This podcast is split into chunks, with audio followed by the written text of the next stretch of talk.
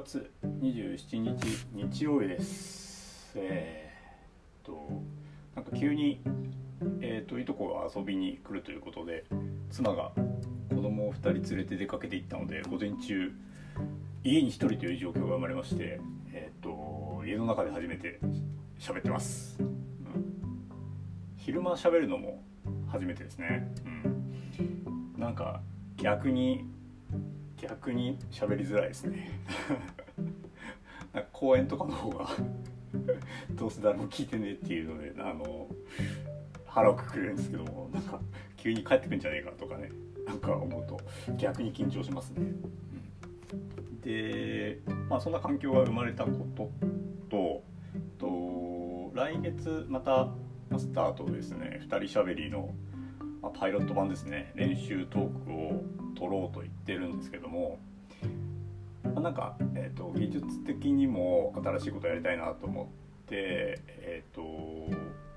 iPhone の外付けマイクを買いました。ちょっと前回僕の声とマスターの声のバランスがあんま良くなかったかなと思うんで、まあ、もうちょっと集音性のいいマイクで収録できればなと思ってとはいえね、まあ、実験なんで Amazon で一番安いコンデンサーマイクを買って、まあ、一応360度指向性があると書いてあるやつを買って、まあ、今それでテストしてるんですけど、うん、今この収録前にちょっとテストした感じでは本体マイクの方がいいかなっていう結論です、うん、ちょっと離れるとねうん集音性が弱いかなと。マイクに向かって喋っててもちょっと音あんまりうまく拾えてないんじゃないかなっていう気がして、うん、どうかなと思ってます。まあ、一番安いやつをね買ったんでまああのまあそんなもんかっていうような気もするんですけどもあのまあアマゾンでね買って買うそのなんですかね商品のサイトは、まあ、Amazon の中にあって、まあ、日本語の説明もあって結構画像の中の説明も日本語で、うん、全くこうどこから買ってるっていう考えも及ばずなんか日本の商品として、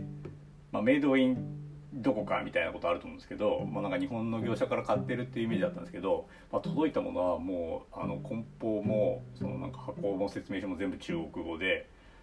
まあなんか表向きはその日本語になってるけどもなんかもうどっから買ってるのかとかなんかよくわかんない時代なんだなというふうになんか改めて思いました。あの先日別件でうんと、まあ、梅雨に入る前に子供のうんとカッパとかを玄関じゃねえや、えー、いいのか。玄関に干せるようにこうなんか縦の突っ張り棒みたいなのを買ったんですよ。あの突っ張ってそこに枝みたいにえー、えー、っとまあ、えー、ハンガー吊るせるところがついてるみたいなね。で、まあ、僕はあのいつも発注してなんかいつ届くとかあんまり気にしてないんですけども、うん、妻からあのまだ物が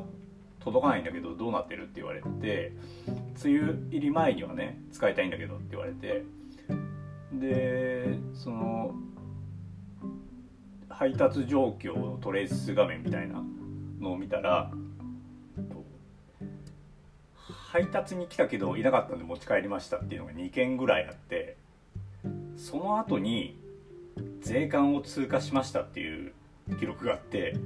でその後にもう一回配あその後はね配達完了しましたってなったのかな。で物来てないのに配達完了になってるし、まあ、その途中も突っ込みどころだらけだったんで、まあ、なんとかその業者か、まあ、何らか連絡を取ってどうなってるのって聞きたかったんですけど結局アマゾンのなんかいろんなところをたどってったんですけどもうその業者にたどり着かなかったのと、まあ、1個だけ電話番号なんか中国中国と表示される 電話番号で、まあ、これはもうなんか相対しても、まあ、繋がんなかったんですけどね、まあ、相対していても多分僕もどうしようもないなと思ってまあ物は欲しかったんで別でね発注して、まあ、なんとかその返金処理をねできないかと思ってやってたんですけど、うん。まあ、結局最後 Amazon 保証っていうなんかまあ業者とのやり取りが決裂して、まあ、著しくねうんと、まあ、買い手があの、まあ、不利益を被っている場合にはアマゾンがあのから返金の、えー、と手続きが、えー、と行われるっていうのがあって、まあ、そのケースに当たればなと思って連絡してみて、うん、あのけ結果ね返金されたんですけどもうやっぱその仕組みもすごくスムーズで良かったなと思ってまあ頼んだものがね届かないのに完了になっててお金支払いになってるんでまあ怒るべきとこなんですけどまずその Amazon の問い合わせが、まあ、チャットになってますと。電話もできるんだけど、まあ、電話つながんなかったんでチャットでやってみて。でチャットも最初はあの、まあ、機械的にチャットボットっていうか自動返信みたいないくつか質問がうんと来てまあそれいくつかあの選択肢の中で答えていくと、まあ、うちは物が届いてませんだったんでそ2つ3つ質問答えて、まあ、その物が届いてませんっていう、回答をしたら、まあ、すぐ担当者今度は人間の担当者が、まあ、チャットに出てもうあの多分これもマニュアル決まってると思うんですけど「まあ、すみません」と。あの「もうすぐ返金手続きしますんで」でもそこめちゃくちゃスムーズでっていうのはもうどの商品に対する質問っていうのをそのチャットに入る前にその商品購入の画面から言ってるんでどの商品をやり取りなのかっていうのがもうすぐ分かるしこっちのその多分登録情報っていうのも全部オペレーターに見えてるのでなんか昔からあのなんかカスタマーセンター連絡してなんか人が変わると毎回なんか個人個人情報っていうか本人確認とかさっきした話とかが引き継がれてなくて毎回同じ話を聞かれるみたいなイライラもなくもう非常にスムーズにその商品はなんか東京に届いたという記録が最後残ってますって言われて私は神奈川に住んでるんでそれは多分なんか間違いですみたいなやり取りがまああの1回あった後はもうあと返金しますの話でそれに対して何かこちらが情報を入れることもなくあのもうそのやり取りしてる間にもうメールが来てて返金手続き完了しましたみたいな。で、まあ、お金は、まあ、の多分カード会社のなんかいろんな仕組みの中で、まあ、あの帰ってくるべき時に、えー、と入金されると思うんですけどそこもうノーストレスでうんと、ね、手続き取ったんで、まあ、その前のねあの物が届かなかったイライラをもう通り越してちょっと感心しちゃって。なんかもう置き配とかもそうですけどもうほんと物流って流れが変わったなと、うん、なんかもう結構これ大きなパラダイムシフトだなと思うんですけど、うん、だかそこに一個一個信頼性を求めるよりもなんかもうざっくりした中で物が早く届く方が、まあ、みんながいいよねって思い始めてる世の中になってきてるんだなっていうことですよね。うん、だからそこのそのなんですかね顧客満足度っていうかあの使い手が便利だなと思うような、まあ、多少ものがそうやってねなんだかよよくわかんない業者が届かないっていうことがあってもまあある程度まあ社内かっていうふうに納得感のあるもう仕組みっていうのが生まれていて、まあ、それがもう生活の一部になってきてるんだなということですね。はい、まあ、ちょっとこのこのマイクはねちょっと使う ちょっと次回は使ってみようと思うんですけどうん。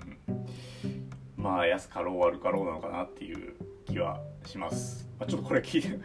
これ全然聞聞こえてなかったらまああの10分無駄しゃべりだったけどまあそれが分かったということだけでもねあの意味があるかなと思うんでうん、まあ、ちょっとえー、3回ねえー、っとパイロット版の収録をしていく中でまあえー、っと公開を目的するとする録音に向けてねちょっとずついい方向に行ければなと思ってます。